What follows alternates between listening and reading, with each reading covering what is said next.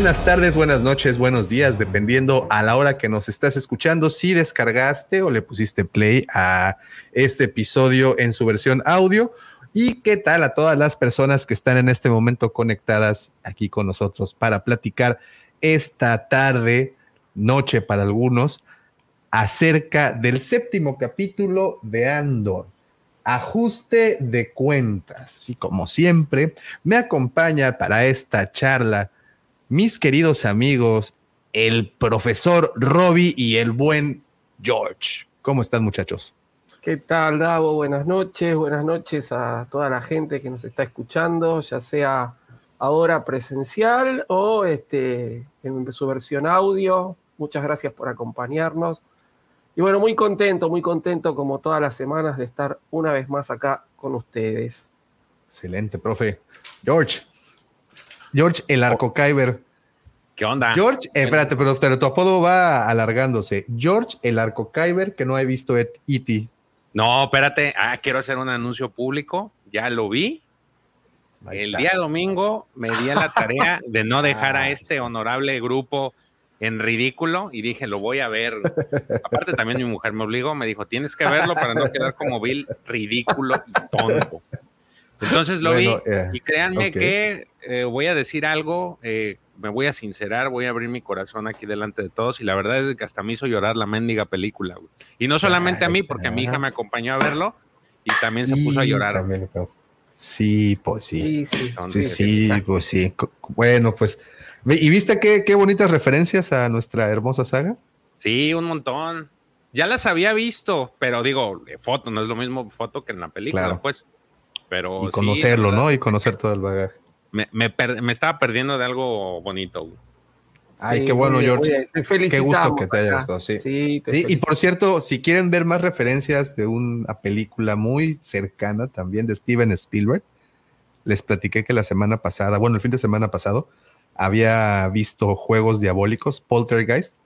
Eh, creo que el nombre que le pusieron en español está un poco desentonado con lo que creo que ellos quisieron decir desde un inicio. Pero en fin, si quieren ver más referencias, esa película en particular está inundada de referencias de Star Wars. Entonces, échenle un ojito, se, se, ponen de buenas cada vez que, las pasan ahí.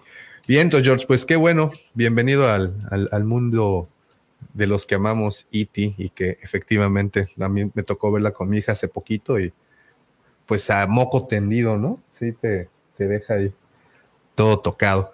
Pero bueno, dándole seguimiento a este tema, el tema del día de hoy, como les platiqué, estamos eh, hoy en el debate de ajuste de cuentas, el séptimo capítulo de la eh, tragicomedia llamada Andor. Un capítulo que duró 53 minutos en total, pero de carnita de contenido 43 minutotes largos, ¿eh? Qué bueno que están llegando a estos números. Eh, dirigió, cuando, cuando escribo las cosas debería escribirlas en la computadora. Eh, Benjamin Caron o Caron. No, no había escuchado de él. ¿Ustedes habían escuchado del director? No, no, la verdad que no. Stephen Schiff es el escritor de, esta, de este capítulo y que al parecer será el único capítulo que, escriba. Y eh, produce, el productor ejecutivo de este en particular se llama Zane Wallenberg. Esas personas fueron encargadas de soltarnos el capítulo del, día de hoy. Y eh, antes de entrar al debate, antes de entrar a los a los este, análisis y pareceres, George, ¿qué sabor, con qué sabor de boca te quedaste al final de este episodio? Fíjate que me dejó así como que, ¿qué pedo? ¿Ya se acabó? ¿Quiero más? Luego. Sí, e, e, ese pequeño, porque creo que es el que, eh, de todos, es el que sentí que de, los, de todos los capítulos que llevamos, es el que cerró de, de forma más abrupta que a comparación de los demás. Este, pero eso a mí, digo, me dejó con ganas de saber más o de que hubieran, le hubieran dado más tiempo, pero señal de que, bueno, a mí, para mí es señal de que me gustó porque quería, quería ver más. Ya, ya. Entonces, buen sabor de boca. Sí. Muy bien. Profe, ¿a ti qué sabor de boca? también, también. Me gustó muchísimo. Este, creo que esta serie está mejorando y que no, no nos va a defraudar.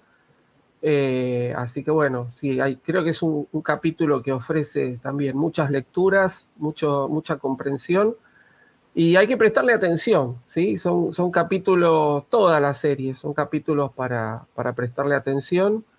Eh, así que bueno, sí, yo, yo estoy muy contento con, con lo que nos están entregando semana a semana. Oigan, y evidentemente la crítica, observación o lo que se ha estado platicando han sido dos cosas. Desde la semana pasada eh, teníamos el mismo tema y esta semana también está de nueva cuenta presente. El primer tema de que Andor no tiene las audiencias que sus hermanitas o que sus primas, eh, que obviamente ni compararla con el Mandalorian, no, ni se diga de Boba Fett. Y hay de mí si la comparo con Obi-Wan, con el Hello There. Eh, ¿Creen que sea justo? ¿Creen que esto es parte de las, eh, ¿cómo se les dice? El backlash, del, este, las consecuencias de precisamente Obi-Wan Kenobi y parte de Boba Fett. Adelante. ¿No? Miren, vi que han subido eh, imágenes de esta empresa, no sé qué se llama Parrot Analytics, que es la que supuestamente hace las comparaciones y puso que hay que es la menos vista. Por ahí también vi una imagen de las series que, que más se han visto y resulta ser que en primer lugar estaba She-Hulk eh, ah, de esta última semana. Entonces, esos, al final los números, creo yo que, más bien, no creo eh, que las, las compañías de streaming publiquen sus números reales, ni siquiera que digan, ah, este es lo que estamos teniendo. Eh, sí, más bien pienso yo que se basan posiblemente en la cantidad de, este, pues de interacciones que hay en las redes sociales al respecto del tema. Eh, creo que eso es algo importante, ya sea si son positivas o negativas creo que se basan en eso. Y a lo mejor por ahí algunas encuestas que hagan muy randoms a un sector muy reducido de, personas como para sacar una, una estimación que, vuelvo a lo mismo, al ser muy reducido, es imposible sacar una, una encuesta así tan grande. Y yo creo que en eso se basan. La verdad es de que yo no me, yo al menos no, no, no vería como que darle mucho hilo a ese tipo de comparativas, porque pues está sesgada la información. Sí es cierto que el, desde el inicio habíamos, de todos creo yo, el profe, yo y, tú creo también, al inicio éramos de los que pues no, no era un producto que, que pues tuviéramos muchas referencias o como que fuera algo que nos fuera a llamar la atención. Obvio, conforme se iban dando los, los trailers, pues empezó a generar la expectativa. Entonces, ese era como que un punto en contra de la, de la serie.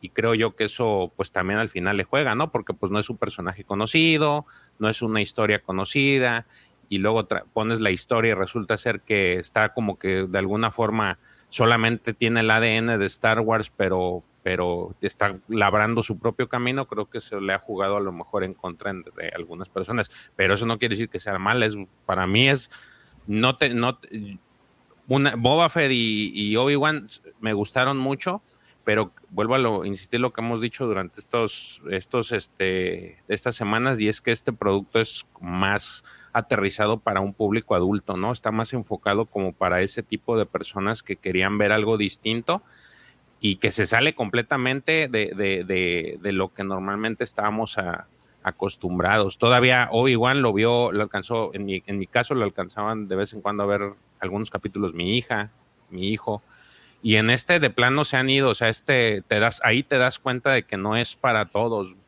Eh, cosa distinta que es el libro de Boba Fett y, el, y este y Obi-Wan, ¿no? Entonces, eh, ese es, ese es el, lo, que, lo que creo yo está pasando, pero yo no le haría caso para nada, la, verdad es que es muy buena. Y en las páginas de, de, comparativas, estas páginas que hacen sus como Rotten Tomatoes y que son, analizan, pues los puntajes están altos, o sea, a lo mejor sí, audiencia puede ser, pero, pero no quiere decir que sean de mala calidad, simplemente no, no, no sé a qué se, creo yo que es por eso, todo lo que te digo ha jugado en posiblemente para eso, pero tampoco me fío que sea así. Profe, ¿tú qué piensas? Eh, bueno, un poco como, como dice George, ¿no? Yo no sé si es por, por, por la gente con la que me, con la que me comunico en las redes también, este, perdón que te interrumpa, profe. perdón, perdón que te interrumpa. Eh, quiero eh, tener como el día de hoy como invitado especial a alguien que acaba en este momento de terminar de ver el capítulo, está fresquecito y creo que mejor opinión que la de él no vamos a, a tener. Y agradezco de verdad por el, por el bomberazo a mi querido amigo Carlos Cano. ¿Cómo estás, Carlitos? Todavía tengo la sensación en los brazos de gallina, güey, del capítulo. Muy bien, gracias, Davo. Profe, George, ¿cómo están? ¿Se me escucha bien? Carlos, ¿cómo estás? Eh, creo que te escucho bien, pero no con ese micrófono. Exacto, yo creo que... A ver, ahorita lo movemos, porque ando en un, en un setup medio... Ok, en lo que tú ve pensando en esto, ¿qué sabor de boca, con qué sabor de boca terminaste de ver el episodio del día de hoy? Déjame le subo el volumen. Sí, sí, sí, sí, ve pensándolo. Eh, me decías, profe, disculpa por la interrupción. Eh, no, no, que justamente, no sé si será por el círculo de, gente con la que me comunico a través de las redes, pero en general a todo el mundo le gusta.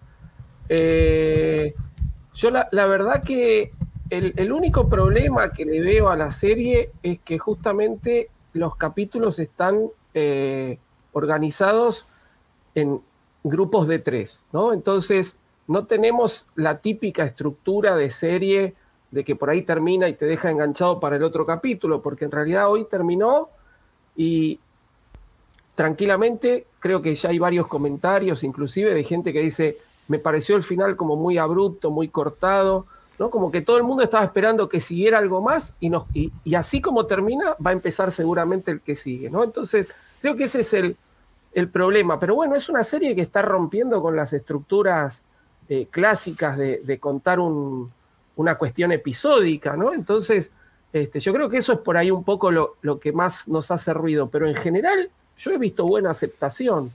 Si hay gente que no le gusta, no lo sé. Yo hoy también vi las mismas imágenes que dijo George, y en esta donde el primer lugar estaba She-Hulk, Andor figuraba tercera, ¿no? Entonces, si está tercera, tampoco es que le está yendo tan mal. Así que bueno, no sé, yo la verdad que como, como dijo George recién, mucho tampoco me, me fío de, estas, de estos resultados que se ven. bueno. Y, bueno, nada más añadir que eh, además de que, como dijo George, en algunos lugares está sesgado, pues también hay que considerar que está al mismo tiempo que otras series como House of Dragons y como Los Anillos del Poder, ¿no? Entonces, pues sí, digamos que octubre llegó bien bonito para la televisión. Ahora sí, Charlie, ¿sí lo pensaste ya muy bien? Sí, ya, ya, ya. ¿Me escucho mejor? Perfecto, ahora sí, fuerte, claro. Qué bueno, qué bueno. Eh, bueno, otra vez gracias, eh, Davo, este, profe George, por, por, tenerme aquí de, un poquito de, imprevisto, como dices, de, bombero. Eh, pero con todo el gusto del mundo, la verdad. Y qué mejor que, que me agarraste, justo, me mandaste mensaje, bueno, mejor dicho, vi tu mensaje en el momento en el que empezaron a salir los créditos. Y fue de que, ah, mira, justo acabo de terminar el capítulo. Y la pregunta era, ¿qué sabor de boca me dejó? Así es. Em, sí, la, pensé muy bien, pero está, está todavía tan fresco que está complicado, pero estoy, estoy emocionado. Estoy, ¿cómo decirlo? Como cuando acabas este, de hacer un ejercicio, pero todavía no te cansas lo suficiente y ya agarraste como el pump. Así estoy. O sea, vi la duración del capítulo cuando empezó y dije, ah, es otro de los relativamente largos, cincuenta y tantos minutos de duración. Dije, va, o sea, vamos a ver, o sea, va a ser una buena cantidad de, tiempo. Se me fue así, así, o sea, se acabó y dije, ¿qué? Ya se acabó, ya pasó la hora del capítulo. Me quedé con ganas de más, ahora sí. Eh, realmente todos los capítulos me he quedado con ganas de más, pero creo que este en especial eh, creo que ha sido el, de los siete el, que de verdad quiero ya que sea miércoles otra vez. O sea, me, reunió todas las historias y me dejó listo para, para ahora sí.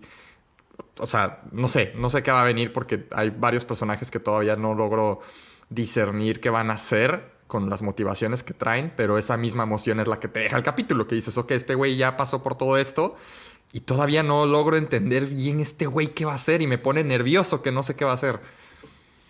Como, como, el, como el señor Khan, por ejemplo. Eh, ajá, el Cyril Khan, o sea, este vato pasó de, digo, sigue trabajando en, ahí, sigue teniendo un trabajo en los, en los, ¿cómo decíamos? en una eh, dependencia del gobierno, pero, pero, pero cada vez más Godín el pobre y, eh, no sé, no sé, no sé para qué lado se va a inclinar.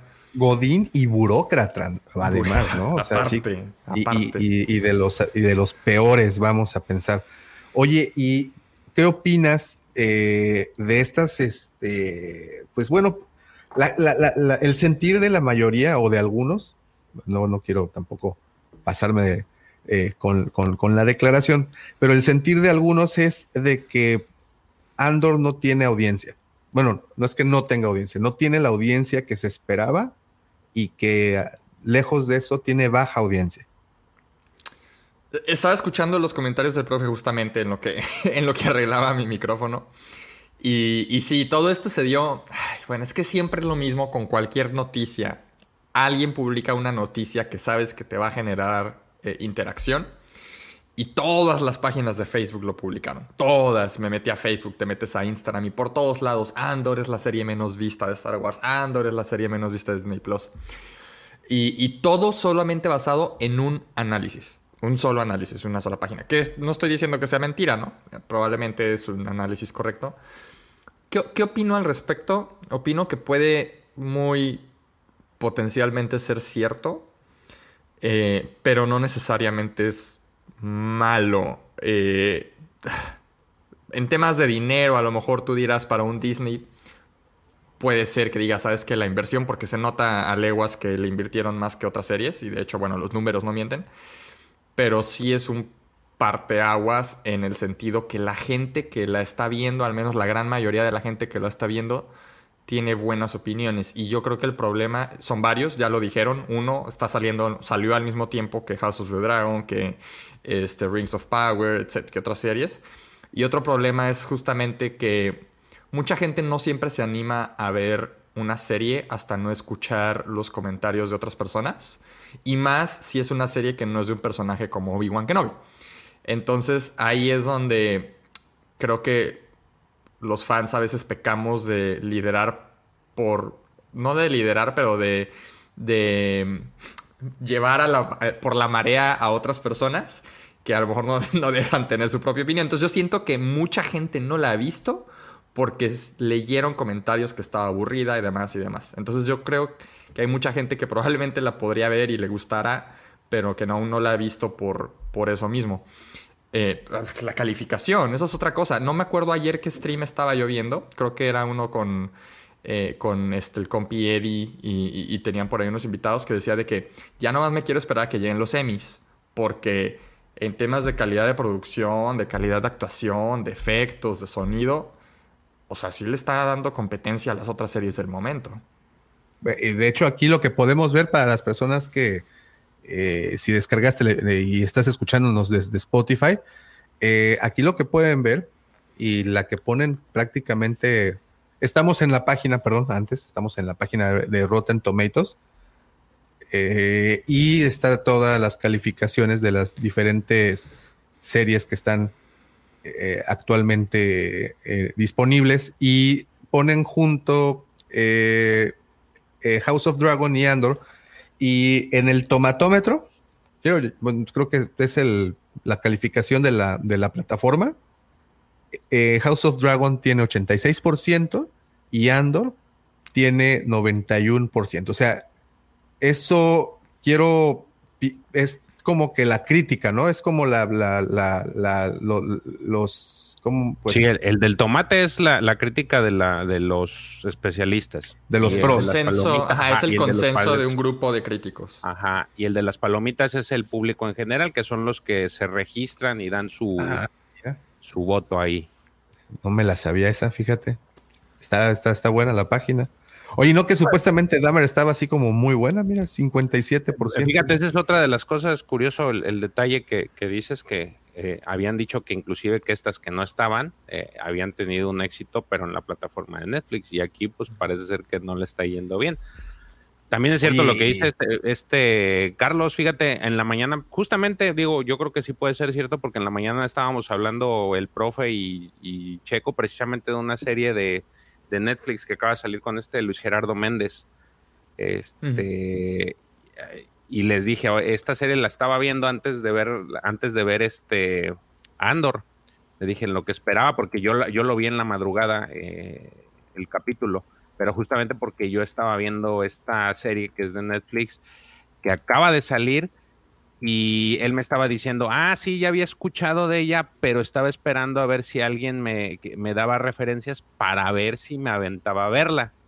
Y dice, pero ahorita que ya tú me dijiste, pues voy a, este, me voy a dar mi tiempo para verla.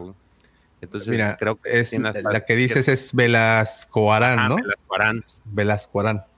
Sí. Que son unos libros también, ¿no? Averiguaste. Sí, son los de este Taibo II. Es un escritor mexicano. ¿No es unos libros que están escritos, que están escritos sin puntos, sin comas, y que están todos de corrido? No tengo idea, pero son como nueve libros. O sea, es toda una saga de, este Velasco Arán. es de este de que se las metimos doblada. Creo que tiene que ver con ese cabrón. Pero está muy buena, digo, a mí me hizo reír y está chistosa. Este, se sale, digo, no tiene nada que ver con estas series, pero la neta está entretenida. Y, y es algo así que, digo, similar a lo que dice Carlos, ¿no? O sea, pasó eso, dice, ah, pues la voy a ver hasta el profe dijo, a lo mejor le, doy la oportunidad, la veo y ahí investigo. Entonces, sí puede ser que sea eso, que mucha ah, gente está esperando. Y, lo que, perdón, lo que pues obviamente llama más la atención es que los anillos del poder, pues nada más no jaló, ¿verdad?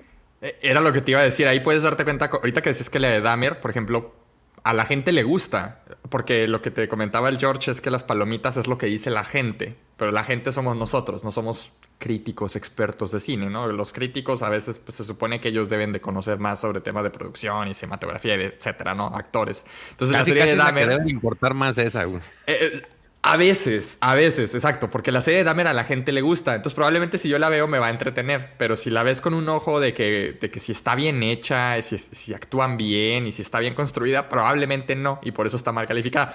El caso contrario es la de Anillos del Poder a los críticos que no son como los fan acérrimos del Señor de los Anillos, no les molesta que no sea exactamente al libro. Dices, güey, la serie está bien construida, la serie está bien elaborada y la califican bien con un 85, pero la gente dice, no, no es como los libros, no, este, agenda pro, progre, etc. Y, y la califican mal. Y lo interesante con Andor es que está bien tanto la gente que se ha tomado el tiempo de calificarla en la página como la crítica, que, que es importante porque, por ejemplo, en Las Jedi, la crítica le fue muy bien, pero la gente no. Y este, y por ejemplo, la, serie de Obi-Wan, sí, no me acuerdo cómo estuvo, pero creo que a la gente le gustó más, la crítica no tanto. Entonces, lo interesante de Andor es que está bien en los dos lados, hasta ahorita. O sea, creo que, creo que hay más ruido, afortunadamente, de que a la gente sí le está gustando y cada vez menos de gente que no le está gustando, ya sea porque la dejaron de ver y ya dejaron de opinar, eh, y también porque sí hay menos gente viéndola. Creo que los que nos quedamos viéndola es porque nos está gustando. Y, bueno, y esta ya va para todos. El, comentario más común eh, actualmente para calificar a la serie es de lenta y de que no pasa nada. Eh, y este capítulo, que, que, creo que fue muy bueno, pero este capítulo creo que le echó más leña todavía a ese fuego. Entiendo que si hablamos de una narrativa en donde estamos o donde nos prometieron arcos de tres episodios, pues ahorita estamos en la, en la construcción, o sea, ya creamos, ya crearon la base, ahora viene la segunda base de esta, de esta pirámide y por eso es que es de nueva cuenta baja el ritmo, ¿no? No, no podemos tener el mismo ritmo tan estrepitoso durante todo el tiempo porque pues no nos dan las uñas para, para lograrlo. Pero bueno, creo que a los que opinan que esta serie es lenta, creo que el episodio de hoy pues sí les dejó más esa opinión. ¿Qué piensan de eso? Eh, bueno, a ver, lento es, pero pasan un montón de cosas. Ese es el tema. No es que no pasa nada. capaz no tuvimos escenas de acción, pero pasan un montón de cosas. Estamos viendo cómo, por ejemplo, Andor ha pasado a ser un paria. ¿sí? Cuando termina el capítulo anterior, Andor parece que va a estar este, a cargo de su destino por primera vez. ¿no? Es decir, él ya es libre, ya cumplió con la rebelión, ya, ahora va y hace lo que quiere. Pero ahora llega, la rebelión dice, se nos escapó Andor, hay que matarlo porque nos puede comprometer. Los imperiales lo están buscando porque es uno de los que participó del asalto de la base. La madre no se quiere ir con él, es decir, está totalmente solo. ¿sí? Entonces, eso Andor. El imperio ahora se está organizando. Vimos un imperio que eh, al comienzo, digamos, cuando está el, pase ese de, de, república a imperio en el flashback de los recuerdos de Andor, como es muy violento, cómo oprime, cómo al padre de Andor lo ejecutan prácticamente por nada, porque era el que quería que la gente se tranquilice y porque estaba en el medio lo agarraron igual. Eh, y después como con el tiempo se fueron como achanchando, ¿no? Entonces vemos como en, Aldani en realidad en lugar de oprimirlos, los, fueron, los mudaron de lugar, les van quitando un poco la cultura, le ponen lugares de esparcimiento para que la gente haga otras cosas y se olvide de, que les están ocupando el lugar. ¿no? Entonces, vemos un imperio que Andor tranquilamente entra disfrazado, se roba lo que quiere, saca la cajita esa, nadie lo detiene, ¿no? Un imperio que está achanchado. Y ahora otra vez vemos esta reacción, vamos a volver a oprimir. Vemos a Luten, que tiene todo calculado y que él lo que quiere es justamente esa reacción del imperio para que este, la gente reaccione a su vez. ¿no? Decir, toda acción tiene una reacción igual, pero en sentido contrario. Bueno, y así vemos un montón de cosas. El que hace un poco de ruido, como dijo Carlos, es Cyril Karn, que todavía no sabemos para dónde va a disparar, ¿no? Porque quedó ahí atrás de un escritorio, no sabemos qué va a hacer. Pero bueno, evidentemente algo importante dentro de esta trama va a tener un papel importante. Pero en general están pasando un montón de cosas. Lo que pasa es que nos las van dando despacio para que las vayamos asimilando. No es una serie de acción, es una serie de situación en este momento. Y tenemos algún, que por lo general hasta ahora nos la van dando en el último capítulo, tenemos secuencias de acción al final. George, George Carlos, ¿alguna opinión? Ahí la foto de Cyril Whistling. bueno, eh, ¿qué les parece si vamos eh, brincando ahora a lo que creo yo que fue eh, lo más llamativo de, cada secuencia? Mm. Y empezamos el episodio. Espera, espera, espera. Sí, sí, sí, tengo algo que agregar, sí, antes de pasar a eso. Más que, bueno, más que yo de acuerdo con el profe, ¿no? En el tema de la lentitud. No, lo que quería mencionar es que em, por ahí salió eh, un este, pues, comunicado del, del, director, ¿no? De, Tony Gilroy, que, que él, creo que fue, no fue en Twitter, fue una entrevista, que le preguntaron qué onda con el episodio 7 y dijo que el episodio 7, a diferencia de los otros 6 episodios que hemos visto, eh, capítulo 7, perdón, Em, no forma parte de un arco. O sea, que los primeros tres son un arco. a lo mejor ya lo mencionaron hace rato. Los primeros tres son un arco. Los cuatro, cinco y seis son un arco. El episodio o el capítulo 7 es la transición de que te junta todo lo que sucedió en los primeros dos arcos, porque la gente decía, oye, es que en este segundo arco no volvieron a hablar de la hermana de Cassian, no volvió a salir Vix, no volvió a salir la mamá, ¿no? Y, en el primer arco decían, todos estos güeyes que salieron en el segundo arco no salieron en el primero. Pues que eran dos historias medio paralelas y todo converge en este capítulo 7. Y el director dijo, el capítulo 7 es un capítulo de transición muy interesante. Así dijo, va a estar muy interesante. Dice, oh, wow, eso no lo había escuchado. ¿eh? El 8, 9 y 10 va a ser otro arco, así de tres capítulos. Creo que lo dijo ayer. y el 11 y el 12 son juntitos el final de temporada. Nomás que esos sí no los van a dar separados. Eso hubiera estado chido que nos los dieran pegados, que fuera como otra película el final de temporada. Claro, claro. Ok, no, pues ahora sí. Ahora sí, como dice Gerardo Caldofield, ahora todo tiene sentido. Está bueno eso, ¿eh? Está, está, está, está que, es bueno saberlo, vaya. Así nos cobra un poquito más de, sentido para esto. Bueno, entonces eh, empezamos el episodio con, con este pobre muchacho que me preocupa, para serles muy sincero. Es uno de esos personajes que, que dices, pobre cabrón. y hablo, hablo del señor Cyril y su mamá. Esa señora, ese muchacho, yo creo que tiene que ir al psicólogo o algo Le hace por falta la terapia. ¿Cómo lo no, si, si, esa señora me dijera a mí las cosas que le dice a él, yo sí le digo, ¿sabes qué? Madre mía, perdóname, pero no, me estás haciendo daño. o sea, eso de que, de que tienes que ver por el apellido. Casi casi le dijo que, que, sus fracasos no solo lo afectan a él, sino que le afectan al apellido de la familia y no sé qué. O sea, señora, no, no mames. Estás manchando el nombre de la familia. Sí. Oh, se pasa. Sí, sí está muy pasada, ¿no?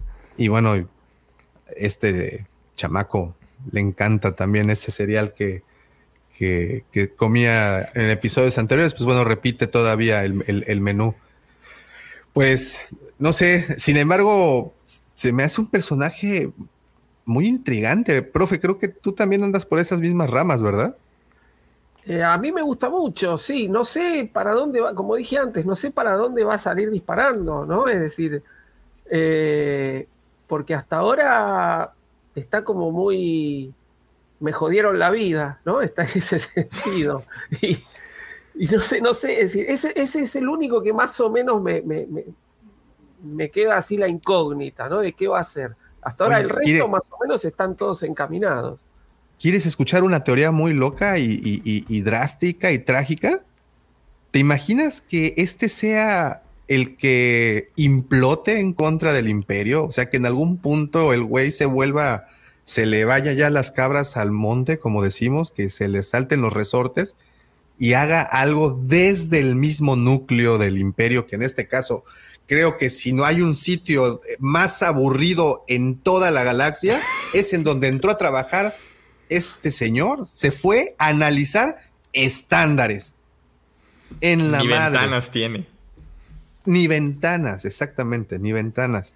Digo, para los que han tenido oportunidad de trabajar en una oficina en cubículos, creo que se pudieron ver muy reflejados en este pobre hombre. Pero bueno, eh, ¿qué les parece esa teoría? Porque habíamos platicado de qué va a ser él, cuál es su papel en, toda esta historia.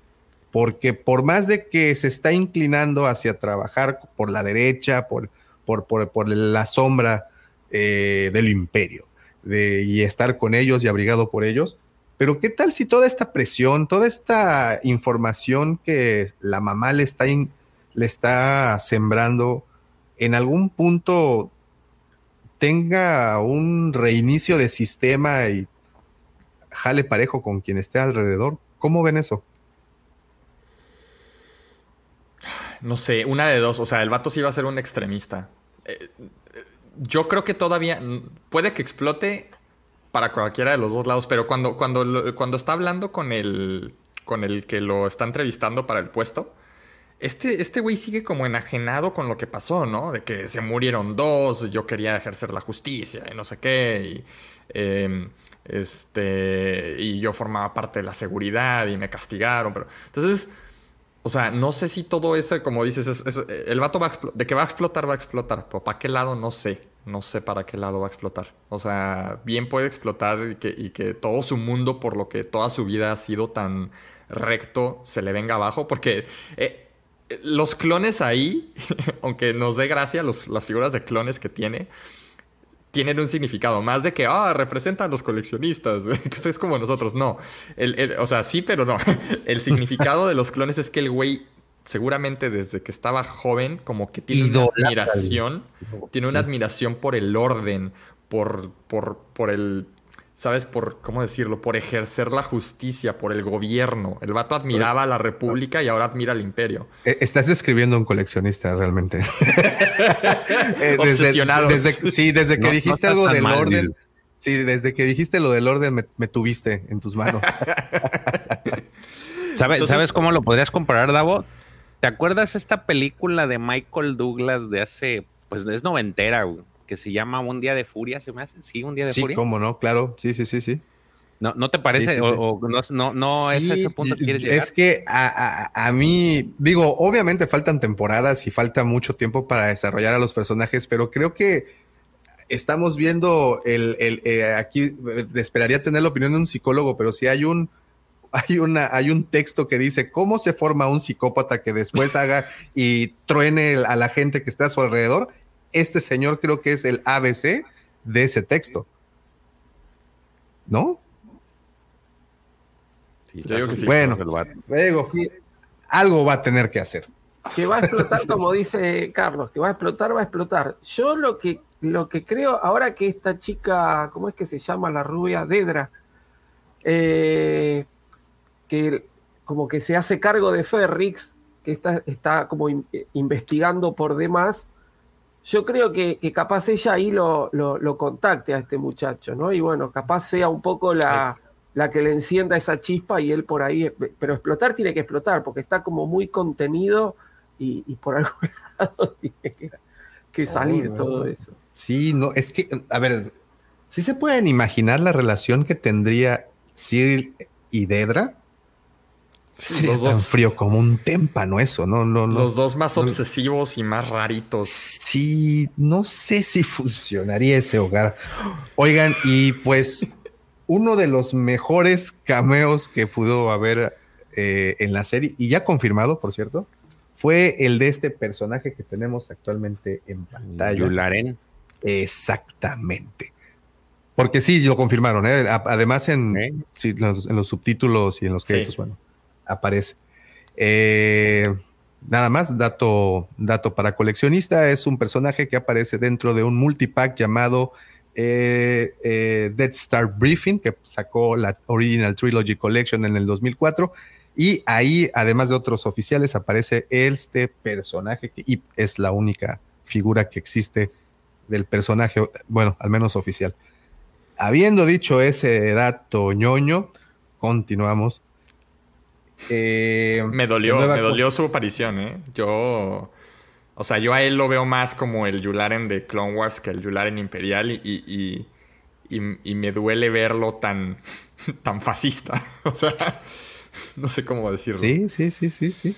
Sí, sí, tal cual. Y digo, para los que no, no lo ubicarán, efectivamente aparece en, en el episodio 4, aparece en algunos capítulos de Clone Wars, que es creo por lo que tú pues dices. varios, sí, sí, son varios en los que aparece. por eso, en donde desarrolla el personaje y te... normalmente veías a Rex, Anakin, Yularen, eh, eran casi siempre Obi-Wan, Yularen, este, pero sí él siempre salía. Profe, ¿qué opinas del discurso que se avienta?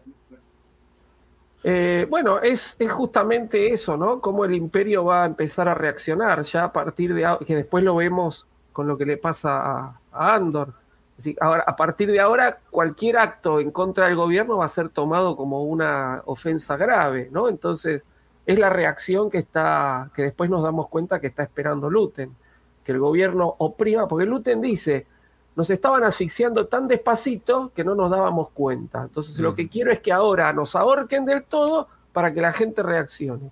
Bueno, es un poco eso, ¿no? Está, les está diciendo eso. A partir de ahora se acabó, vamos a empezar a dar mano dura, cada vez más dura.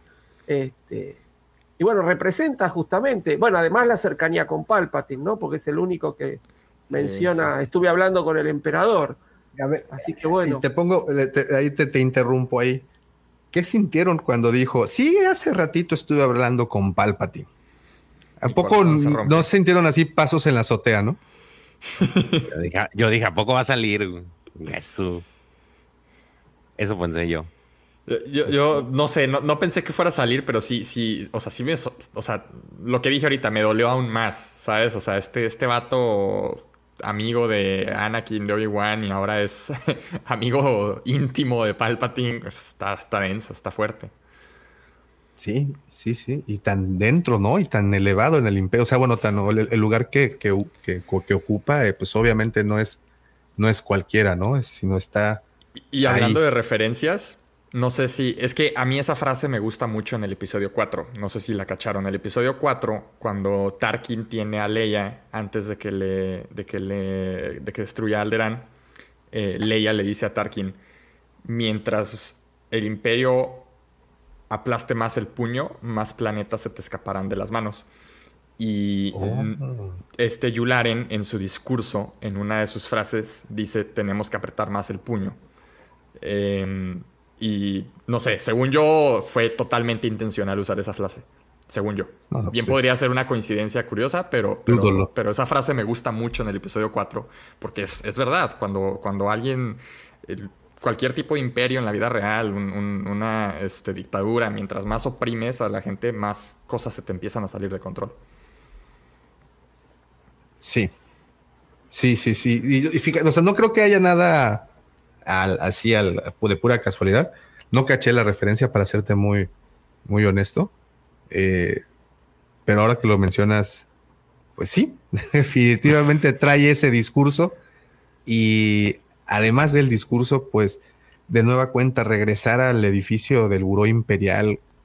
Se los he platicado en otras ocasiones ver la, pulcritud del lugar, la simetría, incluso en esta toma, el escudo del imperio está justamente partido a la mitad por él.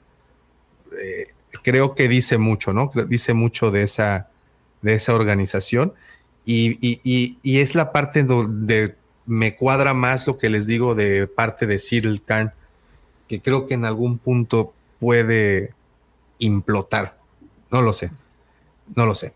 Oigan, las reuniones de estas dos personas, del señor Luthel y Mon Monma, cada vez que, se reúnen es aquí para sacar cosas bien tensas, ¿no? Creo que esta, esta conversación en donde ella le dice, te das cuenta de lo que acabas de hacer, sabes lo que provocaste. Y el otro, a huevo. Simón, era lo que quería. Así quería hacer las cosas. ¿Cómo vieron? ¿Qué tal les pareció, George? Está muy interesante todo lo que sucede con eso. Este, sobre todo porque te da más transformo, ¿no? Te va diciendo ahí. Ah, yo estaba esperando que fuera así tal cual este personaje de, de Lucen. Ya cuando empezamos a hablar de estos temas, yo decía que este iba a ser, yo creo que como este So Guerrera, a su manera, y sí, para mí es eso y, como que él sigue la, la, de el fin justifica los medios, ¿no? O sea, no importa si hay este, eh, digamos que estos, eh, eh, ¿cómo se le dice? Estos ataques que sin querer le das en la torre a otra cosa. Ah, colateral. Ah, estos daños, colaterales. A él le vale sombrilla, o sea, él, él vaya, todo en, todo en pro de la, de la rebelión de de tirar al imperio, él hace lo que sea necesario y entonces es ahí donde pues ya también puso aparentemente en aprietos. Está chido que casi hasta se pone a llorar la mod mod más y de no manches, no te pases de lanza. Este y, la verdad es que a mí me, ha gustado desde el inicio, así les dije, tal cual, yo creo que es así va a ser este hijo del maíz y algo a lo mejor va va a comulgar mucho con So Guerrera, que todavía es el que nos falta ver. O sea que el contacto es por parte de Lute, ¿no? O sea, es, con quien con, con quien congeniaría más, tú dices. Pues yo creo, o si no, es como que va a ser otra célula que va a chocar con So Guerrera porque los dos van, son así bien bélicos, ¿no? Belicosos, nomás que a este no le han puesto armas, él lo hace así como que en el fondo. Es el, el llamado hombre de la silla, diría el, este güey de Spider-Man, ¿no? Desde el fondo lo hace y el So Guerrera es más de vamos a, frente. A, reventar y a levantar, a reventar este putachos. Oye, y cada, cada vez que se reúnen, la verdad es que yo disfruto mucho de esas escenas. Creo que sueltan así como bombas de información, ¿no? Y, y, de verdad que esta escena en particular, digo, a, a, lo mejor yo le estoy dando más relevancia de lo que, de lo que es, pero siento que el discurso que aquí se avienta es de que te estás dando cuenta que aquí empieza, este es el nacimiento oficial del organismo que le va a terminar, va a terminar por, por, destruir el imperio. Y entonces también te cae el 20 de para todos aquellos que nos preguntábamos, bueno, ¿y la rebelión de dónde saca estos recursos, no? Y vemos un golpe de esta magnitud.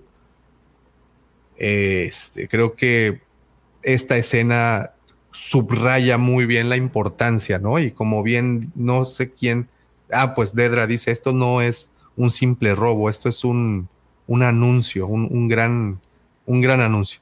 Sí, el inicio de algo el inicio de algo. Y creo que esta conversación, y les repito, cada vez que aparece esta Mon Modma en su lugar, en su tienda de antigüedades, todo lo que vemos, todo lo que escuchamos, es de las escenas, les repito, o secuencias que más, más disfruto. Y en esta ocasión, pues de nueva cuenta, no nos deja de ver me gusta mucho la música que usan cuando se sube a su Bentley, color azul. Qué bonito carro, eh, su limusina. Eh. Qué bonito carro. En fin. Y tenemos a nuestro chamacón favorito en su entrevista de trabajo. ¿Qué tal? Eh? ¿Qué tal? ¿Qué tal les parece? ¿Qué tal la oficina, para empezar, de Análisis de estándares. Horrible, güey. Deprimente, ¿no? Yo no quisiera trabajar ahí, ¿no? Aparte, hacen énfasis en, el uniforme. Es que eh, en esta serie, ya lo decía el profe hace, hace unos minutos, eh, no es que no pase nada, es que pasan muchas cosas, pero, pero o es visual o en los diálogos, no necesariamente en acción. Aquí el, uniforme es súper representativo, es, café, es el peor color. Imagínate que vayas a trabajar en un lugar y te digan de que, güey, tienes que vestir de café. Y cuando alguien piensa en un uniforme café, no sé, yo pienso en una mina, pienso en algo así, como los que están en la mina de... no, pues en los recursorios, ¿no? O también, exacto. No, güey, estás en una oficina, tienes que tener uniforme, está bien feo el uniforme, es café, o sea... Eh, sí, no, ya lo decían, este vato está en un hoyo. Te digo que me preocupa. Este muchacho. Y luego las, las caballerizas, que es cómo están formadas. Porque al final hacen una, una, ah, toma en la que están alejados y ves así en hileritas todos y como robotitos, ¿no? Se me figura mucho esta canción de Pearl Jam de The Evolution. En el video llega una parte donde están así como si fuera una maquila y están todos ahí trabajando como soldaditos. Entonces, esa parte también tiene mucho. A mí me dio mucha interpretación a eso. Fíjate que a, mí me gusta mucho, me gustó mucho The Expanse, me gusta, me gustó mucho, pues, obviamente, eh, Blade Runner, las dos películas, me gustaron mucho eh, El Demoledor y, básicamente cualquier obra que nos pinte un futuro como este. Y aquí también pongo una pausa a la trama para detenernos en la parte de la música qué buena es la música de esta serie. Es completamente alejado a lo que era Star Wars y estamos viendo una serie especie, bueno, o esta música eh, electrónica completamente. Eh, una música que, que, podría bien acompañar a cualquier obra de cyberpunk. Y es lo que estamos viendo. ¿Qué piensan de la música? Digo, porque, y si es para mí importante subrayar, porque es completamente lejos de lo que regularmente escuchamos en Star Wars. ahora yo, yo, yo le cedo la palabra a los caballeros. Adelante, adelante.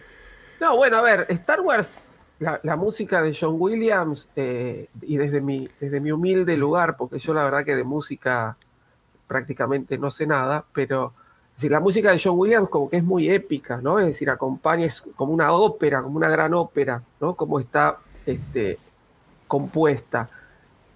Lo que estamos viendo acá es totalmente lo contrario, como todos dicen, ¿no? Parece una serie que por ahí no parece de Star Wars, pero acompaña muy bien y crea muy bien los climas, ¿no? Entonces, este, yo creo que, cumple, cumple con su cometido. No sé si es una gran banda sonora, eh, pero es una banda sonora que es eh, tremendamente funcional y, te crea esa ambientación. Si vos lo estás viendo ahí a, Cyril Karn en esos cubículos y la música te transmite eso, ¿no? Que el tipo está, está totalmente, está en la lona, Entonces, este, claro, este, yo creo que sí, que, la música es, es muy, eh, muy, muy, muy propicia para, para, cada, para cada escena o para cada lugar que nos están mostrando. ¿no? Nos transmite esa sensación. Sí.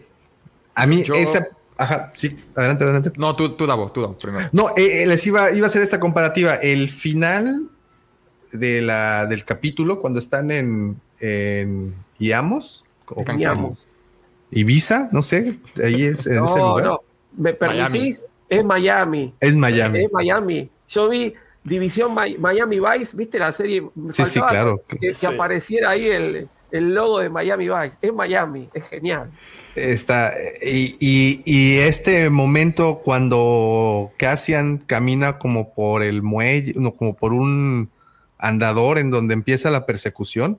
Por un malecón. Esa escena, esa escena me recordó de, por mucho a Train Spotting cuando Iwan McGregor está caminando y empieza a sonar esta música de un grupo que se llama Underworld y empieza este discurso de I choose, I choose no sé qué y escojo esto, escojo esto y bueno, me recordó mucho eso y, y creo que no, eh, estoy seguro que no es ni cercano una referencia ni un eh, homenaje ni nada por el estilo, pero a mí me dio ese, ese mood y, y me gusta mucho que usen la música que están utilizando para lo visual, para lo que nos están enseñando, casa perfecto. Yo sé que otros van a preferir otro tipo, otro género, pero creo que esta en particular se está sacando un 10. E, e, era lo que iba a decir. De hecho, creo que me, creo que me diste como el cue o la entrada perfecta. Porque eh, yo estuve con eh, JP de, este, Juan Pablo, ¿no? De, eh, en, directo la semana pasada. Y, él tiene más expertise, por supuesto, que yo en el tema de sonido. Y, lo que él menciona es un punto válido. Él dice que eh, la serie como tal no tiene un, tema que digas, ah, pienso en Andor, pienso en este, en este ritmo, en esta cancioncita. Cuando, por ejemplo, en Rogue One, sí, en Rogue One, eh, ah, por ejemplo, yo pienso la canción de Rogue One, yo pienso en la de cuando se van a morir todos por la explosión, ¿no? La de turu, tururu, no sé, esa. Y en Andor no, pero, pero, pero en lo personal no lo veo como algo negativo porque a mí me encanta lo que están haciendo con el mood. Te dijiste la palabra clave. O sea, la música que están utilizando es para, para ponerte en ambiente en lo que está pasando. Y, eh, he visto los. Em, por ahí en, en, la, en, el Instagram de Star Wars suben unos pequeños clips que entrevistan a Nicolás Britel, el, el, el, el que está haciendo el, el, score, el score de la serie. Y el vato literalmente habla de eso. El vato dice de que, ah, sí, para esta escena le metí estos instrumentos porque, porque eh, estos instrumentos me, suenan más tribales. Para esta escena que es más tecnología y una ciudad, le metí esto. Entonces, o sea, su, intención, su intención yo creo que la está logrando, que es que cada lugar tiene como su esencia en la música. Más no necesariamente es, como, como bien lo dices, algo orquestal, algo como un tema que te haga recordar a la serie en general, sino a momentos específicos. A, mí me gusta mucho y siento que la música casa así muy, muy bien para todo lo que nos enseñan, todo. Eh, algo, algo que creo que a mucha gente no le gusta, que curiosamente a mí me encanta, yo sé que a ustedes también, es ver la cotidianidad en Coruscant, por ejemplo. el ver esto cuando sale, se me olvida su nombre, eh, Cleia Marky, eh, la ayudante de Lutel, Cleia. Sí, la asistente de Lutel. Y, llega en metro a la estación, no sé, ¿cuál? Y digo, por primera vez vimos troopers en la estación, que, que por eso escogí esta toma en particular, porque habíamos platicado que, no habíamos visto Troopers, ¿no? Eh, y que pues hoy nos enseñaron los necesarios para a los que nos gustan mucho las armaduras, nos dejaran más enganchados. Y vemos lo importante y sobre todo, eh, además de la cotidianidad, creo que es algo que, les repito, que a los que nos gusta leer las novelas, los cómics, y siempre estamos así como en búsqueda de ese tipo de cosas, el ver esto, pues sí te deja bien contento, ¿no? A mí sí. Totalmente. Totalmente bien contento. Y bueno, vemos un poco el rol de este personaje, eh, que es contactarse con, con su amiguiguis, Bell. Eh, pero bueno, llegaremos a eso en, un momento más. Y de nueva cuenta vemos a nuestra imperial favorita, la Uptight, la señorita, la rubia, la que dudo mucho que alguien quiera tener algo serio con ella. Didra, la imperial. Se la imagina. Sí, ¿verdad? Eh, ah, mira. Imagínate la con la geoda, George. ¿Quién es más frío? Pues no sé, a lo mejor la, la geoda la enamora. Concurso de frialdad. Su personalidad inmóvil. Ojo que la geoda es un dandy, ¿eh? Ojo que no perdona una la geoda. No sé si leyeron las novelas, pero. sí, sí. No deja ni una pa' comadre. No, no, la geoda le tira, le tira tiros a todas, ¿eh? Ojo. Además había puesto esta imagen, me dio mucha risa la escena en donde entran ya este Felsones, se lo encuentran dormidito. Y también si se dan cuenta, el, y esto, pues aquí es a donde los que nos escuchan desde el podcast, los invito a venir a, YouTube. La consola que tienen ahí es la consola del episodio 4. Mm. Nada más ahí para que no quede duda. Las referencias son finas, son bonitas. Y nos habíamos preguntado, bueno, y de ahí eh, nos brincamos, hicimos un salto hiperespacial hasta el planeta Adali en donde está, donde nos habíamos preguntado, ¿y qué habrá sido de esa muchacha?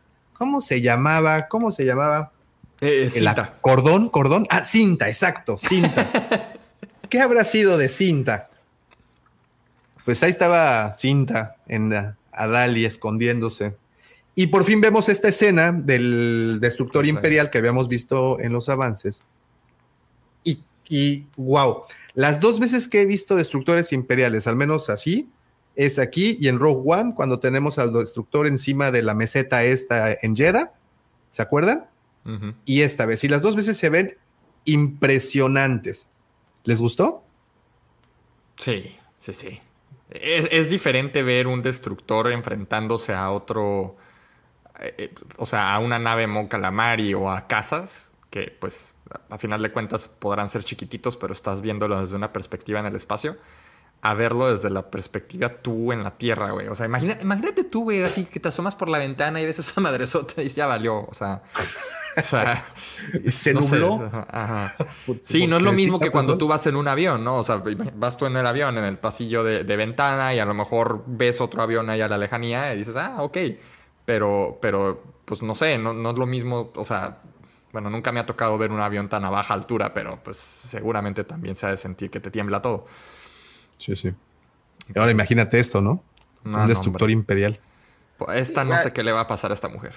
Además es el, cambio de la presencia del imperio ahí en Aldani, ¿no? Es decir, hasta ahora lo que habíamos visto era cada tanto pasaba un, un Tai volando y nada más, y ahora ya el destructor invadiendo todo el, todo el espacio aéreo del, del planeta, ¿no? Entonces, bueno, ha cambiado la situación ahí. Vamos a ver cómo sigue, porque además de, de cintas mucho más no nos, no nos dicen en este capítulo. Nada más tenemos la, firme esperanza de que su moto llegue a donde tenga que llegar, porque está puro tubo oxidado. De hecho, está bien interesante lo que comenta el profe, porque pues en Rebels que fue la primera vez que yo al menos vi al Buró de Seguridad Imperial. No sé si había salido, creo que ya había salido antes en una novela por ahí, pero yo lo vi en Rebels. Eh, pues ya, ya ellos ya tienen recursos. O sea, literal desde el primer capítulo en Rebels que aparece el Buró de Seguridad Imperial, tienen troopers, tienen naves, tienen este, caminadores.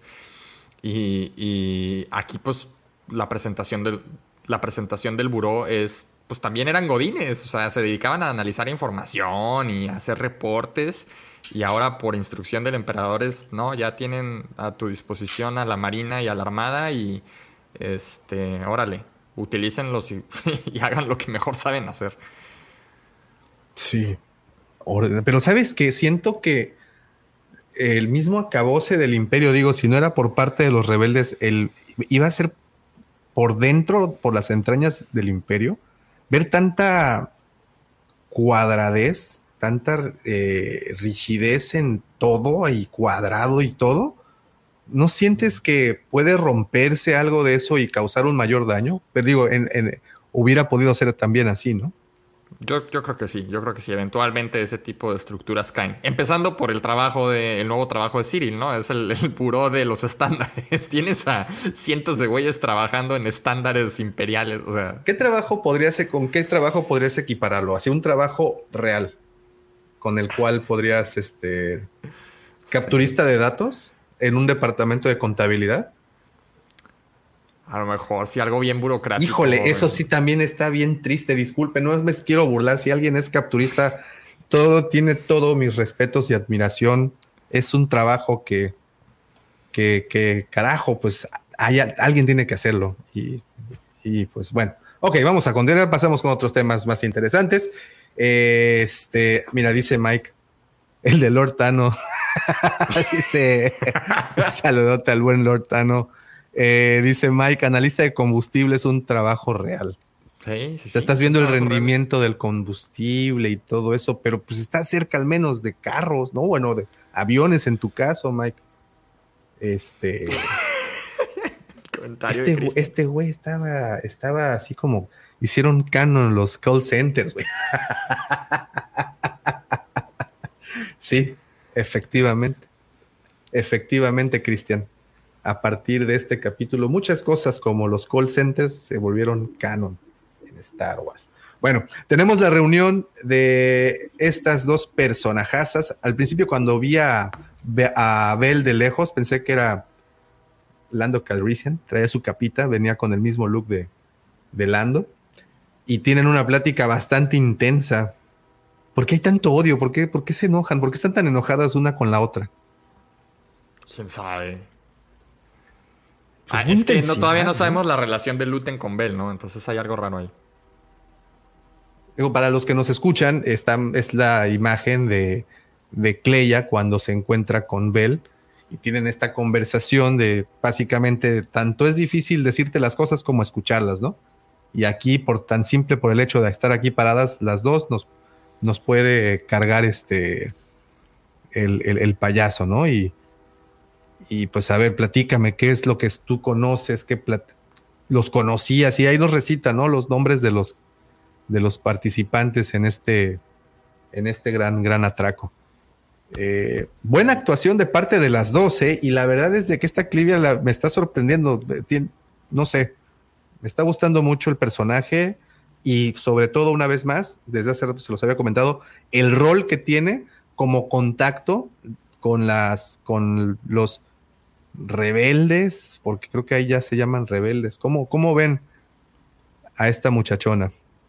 Esa parte estuvo bien chida porque al final, digo, lo, la, es lo que te digo, te das cuenta que Luther le vale sombrilla, porque la orden está pasada de lanza, o sea, pues sabes qué, tenemos un cabo suelto.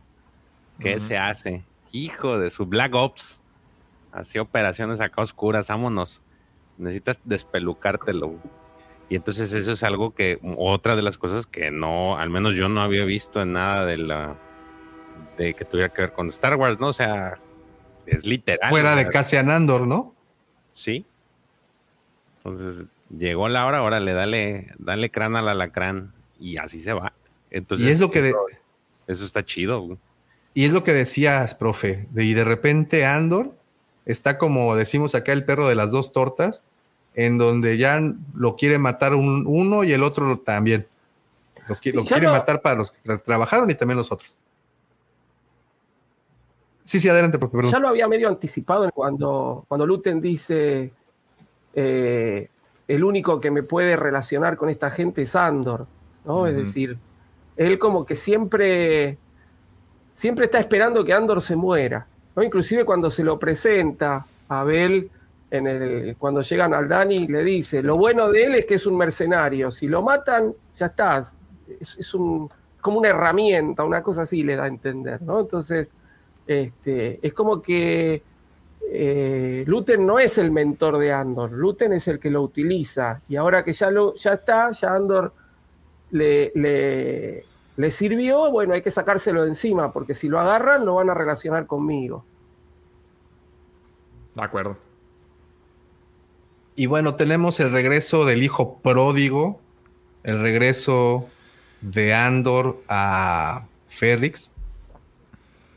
Y pues va a ver a la que él llama Ma, pero pues es parte de su nombre, ¿no? Mavi, Ma, ¿Mave? ¿Mave se llama? Marva. Sí. Marva, Marva, Marva. Marva. Mave. Esa es una marca, ¿no? de las lavadoras. De electrodomésticos. Y pues bueno, va a decirle, ándale, mamá o Mar, o como Marvel, o bueno, Ma, me saqué el premio gordo, vámonos. Ya compré boleto a Miami, bueno, a yo, ya, y, y vamos, y vamos. Eh, y pues la señora, pobrecita, casi me, se le da un paro cardíaco. Véanle la cara que, pone la, pobre señora. Y de nueva cuenta, sí, profe. Me gustó cuando, no, un chiste, un chiste. Cuando le dice, nos vamos de acá, y dice, ¿a dónde vamos a ir? Y a un lugar más cálido. Yo tenía ganas de escuchar, vamos a Tatooine.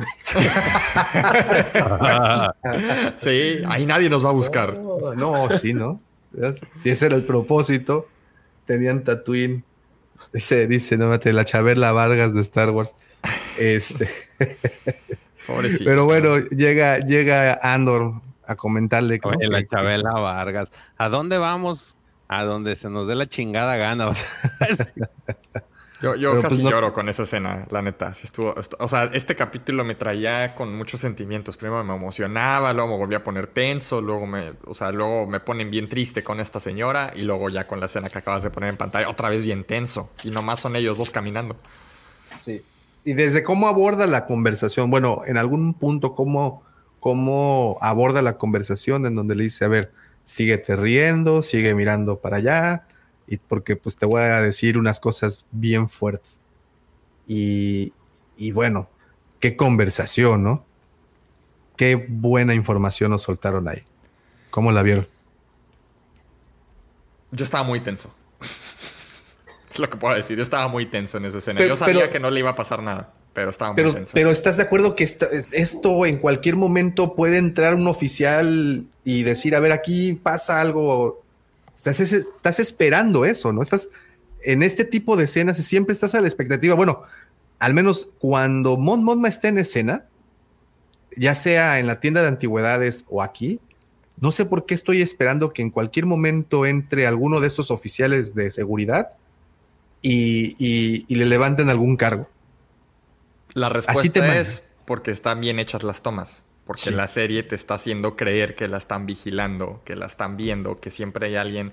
O sea, la, misma actuación de ella te lo transmite. O sea, siempre está como nerviosa.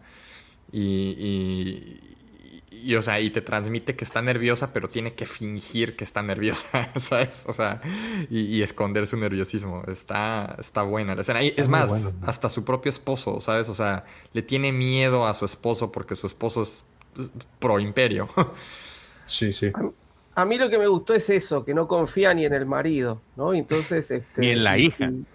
Y, confía en, este otro hombre que es este, amigo de ella de la infancia, ¿no? Del colegio, una cosa así. Entonces, este, como muy centrada eh, está Mon Motma, muy sabe en qué lugar se encuentra y sabe que, que todo su, su ambiente diario, su ambiente cotidiano, ya que hablamos de la cotidianidad, este, no es de fiar, ¿no? Entonces eso, me, eso creo que es lo que más me gustó de toda, de toda esta escena. Muy buena, muy buena y, muy, y cómo le pone en claro todo y cómo son las cosas, ¿no? Y por ahí dice, menciona a, a planetas separatistas y todos se fueron con la finta de que, ah, no, no que iba con la República. No, pero ella se refiere a planetas separatistas del imperio. Del imperio, son los nuevos separatistas. Son los nuevos separatistas. Ella, entonces, quiero pensar que en ese momento ella a uno los llama rebeldes, los llama separatistas. Digo, dato dato curioso, a ver en qué momento, a ver en qué momento ella ya los empieza a reconocer como una rebelía. Y mira cómo me pusieron a mi Arjona. Dejaron toda mira cómo le dieron en la torre. Pobrecita. Bueno, ¿cómo vieron el regreso triunfal del ex, del ex tóxico? me, hizo que me cayera mal Andor en esa escena, la neta. Pero.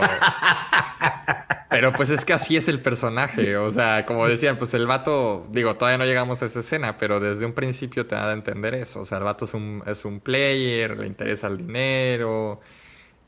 Sí se preocupa por su ma, pero es realmente la única persona por la que se preocupa, ¿no? Por eso te digo que la escena de hace rato me, me puso triste, porque literalmente le dices que eso es amor y el güey seguramente nunca ha sentido realmente como un verdadero amor por otra persona más que por la ma. ¿Sabes? o sea, andaba en la playa ya con otra. O sea. Sí, sí, sí, sí. Claro. Pero así es él, así es, su personalidad, que, que, te están dando a entender que pues no le preocupa nada. Y así va a seguir, porque hasta en Rogue One no le preocupa nada, ¿no? En algún punto de Rogue One es cuando le cae el 20 de, que realmente está peleando por algo que vale la pena, pero pues este personaje así es. Ok. Y esto, digo, esta es la parte para, para mí, a mí me gustó mucho lo que viene. Y es que es justamente, perdón por la imagen tan fea, pero como ustedes saben, los señores de Disney pues no dejan que tomemos screenshots a sus imágenes. Pues tenemos que tomarlas con el teléfono, ¿no? Desde la pantalla. Entonces pues no sale así como que tan bien. Pero prometo la siguiente ocasión traer imágenes de mejor calidad. Eh, sale Andor de su visita furtiva a la casa de, de Vix y escucha a unos troopers que pasaban casualmente por ahí en su recorrido habitual y esto lo transporta a esta escena en donde vemos clones fase 2 y en donde vemos al Imperial Dark Times que nos acaban de entregar, por cierto, en Black Series. ¿Les gustó? A mí muchísimo. Me, puso muy feliz. Digo, estuvo triste la escena, ¿no? Pero gran escena. Me encantó. O sea, te muestra cómo vienes tú de siempre ver a la República como los buenos y hasta el grito, ¿no? De larga vida a la República. Pero pues ya no es la República que era antes. Bueno, siempre fueron imperialistas, nomás que ahora, ahora se hicieron más. Ahora sí le pusieron el nombre. ahora sí, sí usaron el nombre que le correspondía. Muy buena escena. Muy buena escena, muy buena escena. Y eh, ahora puedo entender por qué eh, la figura de acción se llama Imperial Officer y entre paréntesis Dark Times. Pues sí, nos da a entender que para Andor, pues no fue precisamente lo más bonito, ¿no? Que ocurrió. Acto seguido, vemos al que la pareja de Ma, o sea, su pa, y, y cómo se llama, y cómo se da esta serie de malentendidos en donde él termina pagando las consecuencias. Y, y wow, ¿no? Nos dan a entender que lo eliminan en ese momento. Y pues todo esto fue un, flashback bastante emotivo, si me preguntan, porque vimos clones, vimos cómo ejecutan al padre de este, de Andor, eh, y bueno, vimos la figura por fin. ¿Por qué diablos? decía, bueno, ¿de dónde va a salir? ¿Cuándo va a salir esta figura? Y, hoy salió.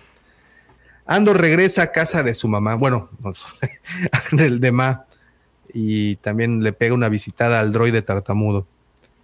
Eh, y es ahí cuando ella le dice, güey, fíjate lo que está ocurriendo, yo creo en esto, y pues no me voy. ¿Creen que ese sea el motivo por el cual Andor aborde más a la rebelión? No sé, yo no lo vi muy convencido, ¿no? O sea, no sé qué opine el profe George, pero yo, no lo vi muy convencido de, de, O sea, es más, hasta intenta convencer a su mamá de que nomás fue un robo. No es la gran cosa.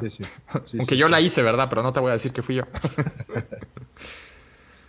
No, y a lo que mi pregunta va más enfocada, que si creen que le pase algo a Ma, así como que algo mm. provocado por los imperiales, algo que haga que Andor diga, no, ya me tocaste a mi mamá. Y de ahí parta todo el su cambio, su compromiso con las causas rebeldes. Y hay que ver, hay que ver ahora qué pasa eh, cuando sale de la prisión, ¿no? Porque obviamente no va a estar seis años preso. Este, así que, así que, y porque no nos dan los tiempos, sino. No, se, eh, se nos muere en la cárcel el Lando. claro, no, no, no nos dan los. entonces, este, ahí vamos a ver, él se tiene que escapar, capaz descubre este, que le ha pasado algo a la madre, capaz este, tiene el manifiesto para leer justamente, hay que ver qué, pasa, para algo se lo lleva el manifiesto, ¿no? Yo creo que tiene que volver a aparecer en algún momento. Hay algo que le tiene que hacer clic en la cabeza. Hasta ahora, como dijo Carlos, no lo veo muy convencido. De hecho, se fue a darse la living la vida loca. Este, es como Cancún, como Checo.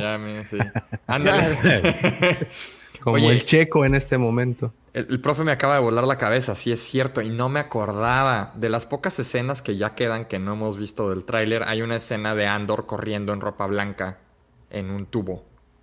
Es la cárcel. hay una, hay una, hay una fuga no, sé, mi teoría fumada es que ahorita en lo que el profe hablaba, eh, yo estaba así. Eh, mi teoría fumada de eso, no creo que él, o sea, obviamente lo, ya lo metieron al bote, pero no creo que él sea el, el que planee el escape de la cárcel. Se me hace que va a tener suerte, porque eso se ve que es mucha gente escapándose, mucha gente corriendo, o sea, hay un caos. Y eso no lo hace una persona en una cárcel. No sé si le tocó suerte que alguien atacó la cárcel o alguien ahí estaba adentro y, tuvo la suerte de escapar al mismo tiempo que mucha otra gente. O lo va a sacar Lucen. O Lucen, o So Guerrera, no sé. Y, lo de la mamá también me estaba volando la cabeza. Tampoco otra escena que hemos visto es la de los imperiales con escudos y cascos. Y esos enfermos. Ajá, como los granaderos, ¿no? Ándale, los granaderos. Y esos, eh, pues eso seguramente los lleva a esta Dedra. Eh, algo también, o sea, eh, híjole, Ay, no, que no me maten a la Oye, eh, este fue un, mensaje escondido para todos los que están en este momento en las penitenciarias. No se escapen, no se escapen. si se escapan, sí, exacto, si se escapan puede que no sigan vivos. Si siguen ahí dentro, pues tampoco, ¿no? Mejor actúen bien, sin mirar a quién. Dice, ¿cómo estás? Es, mi querido Alex, Alex. Guerrera es quien lo rescata de la cárcel. O e, esa, pues a lo mejor podría ser una, una muy buena entrada de ese personaje, ¿no? Pero bueno. Eh, y regresamos de nueva cuenta al eh, blanco inmaculado niveo e, edificio del el Buró de Seguridad Imperial y una escena bastante interesante en donde vemos de nueva cuenta eh, reunidos a, a, estos oficiales y pues este, no, no recuerdo el nombre del compañero de aquí de la, de la Didra. La, mano. ¿Así se llama? ¿La mano? ¿No es el de Game of Thrones? ¿No era la mano? No, no, no, no. Yo digo el otro, el otro güey, el que la acusa, el que la ah, quiere acusar y le, está, ajá, y le el tiro por la culata, güey. Ah, se me olvidó su nombre. No, recuerdo cómo. Y lo, y lo, dicen varias veces el nombre sí. del, el Malacopa el Malacopa. eh, qué, bueno por tóxico. Blevin, ¿no? el, ah, el, teniente Blevin, ¿no? Sí, sí, es él, ¿no? Qué bueno que no se acuerda uno de su nombre, porque él es el, el, el trabajador tóxico, ¿no? Sí. Ah, es bien codo, el cabrón. No, manches, es el. ¿Para qué te cuento? Bueno, eh, tenemos esta conversación y entonces algo curioso ocurre, que le dan la razón a ella y le dice Hasta su jefe. Se sorprende ella. Pues sí, porque pues estaba luchando contra corriente, ¿no? Y, y, buen mensaje también, ¿eh? Buen mensaje el que deja ahí la, la, serie. Está al final, sé así, sé... Síguele así. Eh, cuchillito de palo, ¿no? Este, necio hasta que logres tu punto. Y bueno, fue lo que creo que ella logró. Y, y vaya, creo que nos va a dar, a la rebelión le va a dar muchos muchos dolores de cabeza. ¿No se te figura a la personaje George, a esta imperial que traía, no a, no a Ra Sloan, bueno, un poco, es que Ra Sloan era parte de la naval, ¿no? Era parte de la armada. Pero, ¿no se te figura un poco la personalidad? En personalidades. Sí, sí tienen los mismos rasgos. Bueno, ciertas características en cuanto a su carácter, porque digo, Sloan, pues es este, es, es afro, afrogaláctica, diría este Lucifagot. Sí, sí. Aquí esta es güerita. Pero sí tiene muchas características que de, su forma de ser. Inclusive en el último cómic de Star Wars, el volumen 3, que hemos, este, que ahorita actualmente está publicando, salió en el primer arco una, una, una, este, una imperial, que es justamente es, eh, eh, se supone que ella era la, como que la consentida de Tarkin y tiene ciertas similitudes en como, como que su carácter de, de, en pro del imperio, ¿no? Entonces sí, sí tiene, está chida su personalidad, pues. Yo siento que esa va a ser como que más, más el némesis de ellos que, que todos los demás juntos. Igual está bueno el, aviso que le da, cuando, porque ahí el, jefe le dice, bien jugado, cuídate la espalda. Claro, es decir, ojo que lo que acabas de hacer tiene sus consecuencias también. Claro, claro, claro. No asciendes a un puesto si no dejas enemigos en el camino, ¿no? Fíjate, y, ese comentario que hacen es muy de las situaciones que vive este Tron en, durante su paso por el, el imperio y conforme va escalando siempre le hacen el hincapié en, en, cada que se puede que necesita cuidarse porque es muy raro que un, un, una especie distinta a los humanos ascienda y pues va a tener muchos enemigos y eso es lo que pues, prácticamente le está dando así como una referencia a eso, ¿no? Y llegamos a Niamos. Amos a Niamos. Hasta el nombre, ¿no? Sí. a lo mejor se pronuncia Nayamos. Nayamos. Ah, yo, yo me lo, lo, pronuncié como si fuera una playa griega. ah, también llegan a este polo turístico. Eh, la música de nueva cuenta se sobresale de todo, ¿no? Eh, nos pone en ambiente. Eh, a mí me gustaron los flamencos. hasta los flamencos. En la apertura de Miami Vice vemos los flamencos, pero son los rojos, y acá son todos azules, pero dije, esto es Miami Vice, en cuanto lo vi. Me pareció fabuloso un saludote al buen Luis Alberto Morales que anda por acá. Saludos. ¿Cómo estás, Alberto? Bienvenido. Eh, sí. Llegamos a la capital del hedonismo, Niamos. Que también está controlada por el imperio. O sea. También está, pues es que tiene que, ¿no? Debe de. Todo, estaría bueno todo una, un arco respecto a esta pequeña comunidad eh, que vemos acá. Eh, y bueno, nos podemos ver un poco de Andor disfrutando a sus anchas y, eh, del botín y, estamos, conocemos a, supongo, quiero pensar que es una dama de compañía con la que entabló amistad una noche anterior, está sacando unos cuantos créditos, bueno, nos da a entender que se está dando la gran vida casi casi se está echando una raya también.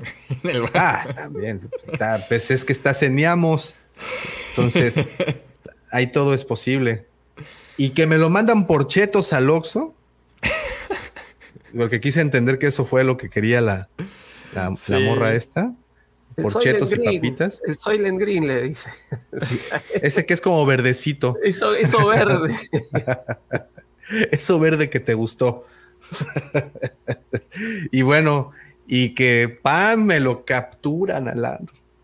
Y miren, para mí, y ya como, como conclusión de, la narración entera de esta historia, de este capítulo, todo iba muy bien, pero el final lo capturaron muy fácil, ¿no? Me lo puso nervioso el soldado este. Más bien. Pues es que venía igual de vestido que los que venían correteando. Ahora sí que. ¿Cómo te explico? Y luego pasaron al, lado de él, se quedó mirando, se echó a correr, así como, como que caminó más rápido. Él solito se dio a la sospecha, entonces, pues lo, lo agarró el. mira, por mexicano. Lo, agarró el trooper. las parecen las playas de Tijuana. Lo, lo vieron moreno en la playa. está en Tijuana este cabrón de una vez. A ver, esto no es Tijuana, hermano, esto es San Diego. Yo, yo lo entendí más como, como, digo, a lo mejor y yo intentando dar una sobreexplicación, pero lo entendí es que pues así son, güey. Así son luego los, pinches policías, güey. No estás haciendo nada y nomás porque está aburrido el güey te agarra. Y así le pasó a este vato. O sea, este güey nomás iba al Oxxo, ¿no? Y este vato pues, no tenía pues nada que hacer. Ese, andaba en México, en alguna playa de México. Ajá, y le digo, oye, ¿tú qué onda? No, pues yo nada. No, ¿cómo que no, güey? Te vas conmigo. No, pues ya vale madre. O sea, así a ver, déjame verte los dedos. Sí, sí, sí, sí. yo más bien lo entendí así. la similitud con lo que le pasó al padre, ¿no? Que el padre quería no, le tiren piedras, no le tiren piedras y lo agarraron por estar en el medio. Y este también va caminando y. ¿Qué está haciendo? No, voy para acá. Dice, usted está transpirando. Hace calor. Dice, ¿cómo no voy a transpirar? ¿No? Este, y sí, sí, es un poco eso. Te agarran porque te agarran. Y la, suerte no corre por, por esta familia, ¿verdad? Nada más. No, también nada más entendiendo que para ese momento ya estaban así como que los, los imperiales estaban así, ah", o sea, vamos a agarrar al que se vea feo, que se vea sospechoso, vámonos. y acá, bueno, le decimos cubrir la cuota, ¿no? Es decir, hay, hay veces que en una, no sé ahora, pero en una época era, era tipo, bueno, tienen que entrar a 10. Bueno, salían a buscar a 10, como sea, ¿no? Entonces se hacían las famosas racias, ¿no? Entonces, este, paraban a uno adentro, después lo soltaban, pero había que cubrir la cuota. Sí, había que tener al pueblo asustado. Lo que dice el GP, o sea, es que sí, es que eh, parte de lo que me gusta de esa serie, el comentario del GP es que sí, a veces sutilmente, a veces no tan sutil, la mayoría han sido medio sutiles, sí, sí está agarrando elementos de nuestra historia como sociedad, enfrentándonos a, dictaduras, a gobiernos opresores, y los pone en el universo Star Wars. Y se me hace muy cool. A mí se me hace muy cool. Te digo que es como la cotidianidad, ¿no? Así como ya vimos, vimos guerras, vimos todo lo que pasa a niveles superlativos, bueno, pero también había gente caminando por las calles de esos planetas, ¿no? Y esto es lo que está ocurriendo. De repente llega un, un K2SO y te agarra por la garganta y te levanta a 30 centímetros del suelo, con una facilidad también tremenda. Qué impresionantes droides, ¿no? Digo, lo vimos en, en, Rogue One, pero creo que aquí como que... Ah, buena entrada, la verdad es que fue buena entrada de los personajes, a mí me gustó sí. Esos droides cada vez están ganando más, más espacio en los fans. También los vimos en Book of Boba Fett, ¿no? En, el, en la escena en la que están acabando con Mandalore. Claro. Un Fallen Order también. Claro. sí, es cierto. Esos, híjole, esos no me caían bien en ese juego. Van a salir del Fallen Order, ¿no? Es que están como una lanzallamas o no sé qué chingados. Sí, ahora les pusieron ah, Esa doñita es la ley, la, neta, este ¿Cuánto? ¿Seis meses? Ah, entonces ponle seis años. seis años. ¿Pero por qué? Por pendejo, güey. y ahí está tu cara, güey. Por faltarle respeto a la empleada pública. Exactamente, güey. Como te dije hace rato, George, es tu cara como cuando caes en el torito y te enteras que es puente, güey, ese fin de semana. híjole, joven, se va a quedar aquí hasta el miércoles. Hasta el martes, güey. Pero dentro de seis años, así que cuéntele. No, no, no, no. Sí, le aplicó un híjole, joven. sí, sí, yo también creo. Pero ya está el cabello y todo. Haz de cuenta que, estamos viendo eso. Sí, nuestro México lindo y querido. No, nuestro México, yo creo que hay una en todas partes de todo el mundo. Yo creo que hay una señora de esas detrás de una máquina, una computadora. En todas partes del mundo hay una. No lo sé, profe. Sí, yo quiero pensar que ahí hay. Y yo quiero pensar que en todas partes hay, ¿no? Esta señora malhumorada. Se ve, se ve, se ve mucho en muchas películas de, pero de acá, de Europa, de Estados Unidos, en, cualquier lado, este, hay una empleada o un empleado así. Sí, sí, totalmente. Una señora que la vida se le pasa en seis meses o en seis años, ¿qué importa? Eh, da lo mismo, carajo. No le, gusta su trabajo, pero está ahí como... como oh, mira lo que dice el Lord Tano. Esa escena fue idea de Diego Luna. Un abrazote a mi Lord. Abracito. fíjate, eso no me la sabía. y dice el Lord Tano, por cierto, yo soy esa señora. sí, caray. Sí, sí, sí. Y cuando le dijo, ve a quejarte con el emperador, Fota, bueno. ¿Tienes alguna queja? Ve para allá. ve con ese, ve con En fin, momento cumbre del capítulo definitivamente fue ver, ¿cómo le decía? La de Monsters Inc. Este, ¿El papeleo? Ajá. ¿Cómo le decía? Lo, se me olvidó el nombre del, del un ojo. Ah, este Mike Wazowski. Wazowski. Terminaste el papeleo. El papeleo Wazowski. Ahí la tienen. Bueno, y finalizamos el episodio o este episodio viendo, él viéndonos, por cierto, o sea, sí está volteando la cámara. Obviamente es adrede. Eh, nuestro, nuestro muchacho predilecto, el chavo de el Godín de Oro, el eh, Cyril Khan, el señor del gafete, porque aparte trae gafete. Ahí está el gafete. no me había fijado. Trae gafete, tiene su cubículo, usa corbata y tiene cara de malhumorado. Este cabrón es la representación perfecta de todos los burócratas godines del universo. Dentro de un cubículo que está dentro de una célula de cubículos, en un edificio de cubículos. Y él se siente nadando como pez en el agua, ¿eh? Mira, ya, llegaron las. las chicas calientes. Ya llegaron las chicas calientes, porque aquí en la cueva del Guampa, señores, lo tenemos todo. También chicas calientes. Nada más que ahorita las, las, sacamos tantito. Ya, ya, ya las pues, bloquearon. Ya las bloqueamos. Bueno, seguramente ahorita son bien persistentes. Nada más ven que está el George y luego, luego quieren enseñar todo. Bueno, ahí quedó. Y este, con, esa, con esa escena concluimos el capítulo y ya la música de los créditos. Oh, wow. No, pues fue la misma música, ¿no? De cuando inicia. Eh, sí, la playa, pero ya más. Parte de Miami, ¿no? Sí, sí, sí, fue la misma música. Y de nueva cuenta, creo que la música no es algo que le han prestado mucha atención. He visto que. Oye, ahí de, otras cosas. ¿Qué onda? Fíjate que ahorita que estaban diciendo esto del tema de de la cotidianidad. Eh, creo que últimamente las historias de Star Wars están yéndose por ese lado. Están dejando más, este, y no me refiero nada más a, por decir esta serie, pero por ejemplo, los cómics de Bounty Hunters pues, prácticamente narran esta, esta lucha de poder entre diferentes carteles criminales.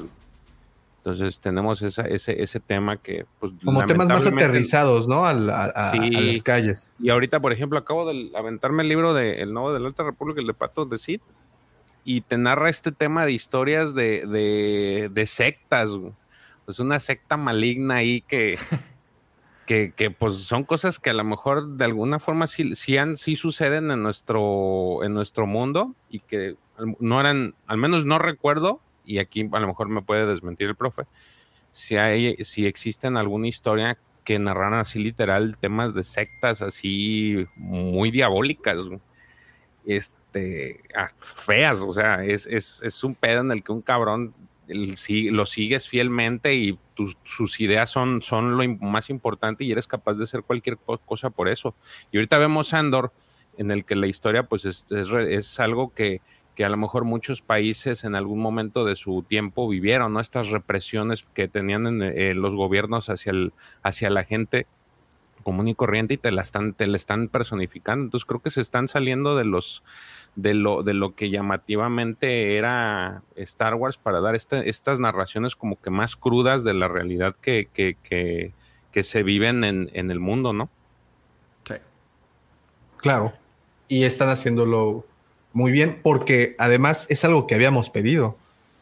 La verdad es que, para muchos de nosotros queríamos ver qué era lo que pasaba, que, dónde compran, ¿no? Ahora sabemos que hay tiendas en donde venden chetos que son de color verde y toman cereal y tienen eh, estaciones de metro y tienen eh, un, un, eh, un juez que es, que es malhumorada y que te puede dar de seis meses a seis años sin ningún problema. O sea, te están representando lo que no habíamos visto hasta el momento, que era, como te dije hace la rato, corrupción que, que, se dio al primer capítulo. Y, y, también las personas de a pie. Estamos viendo la gente caminar en las calles. Descendieron a los niveles de Coruscant. Vimos tiendas, vimos ah, una playa, güey yo no me acuerdo que cuando, ¿te acuerdas de ese capítulo o esos tomos de X-Wing Rogue Squadron que se van a una playa? A pasar así a como un, después de una misión, se van literalmente a una playa como esta. Es más, igual y es la misma playa, ¿eh?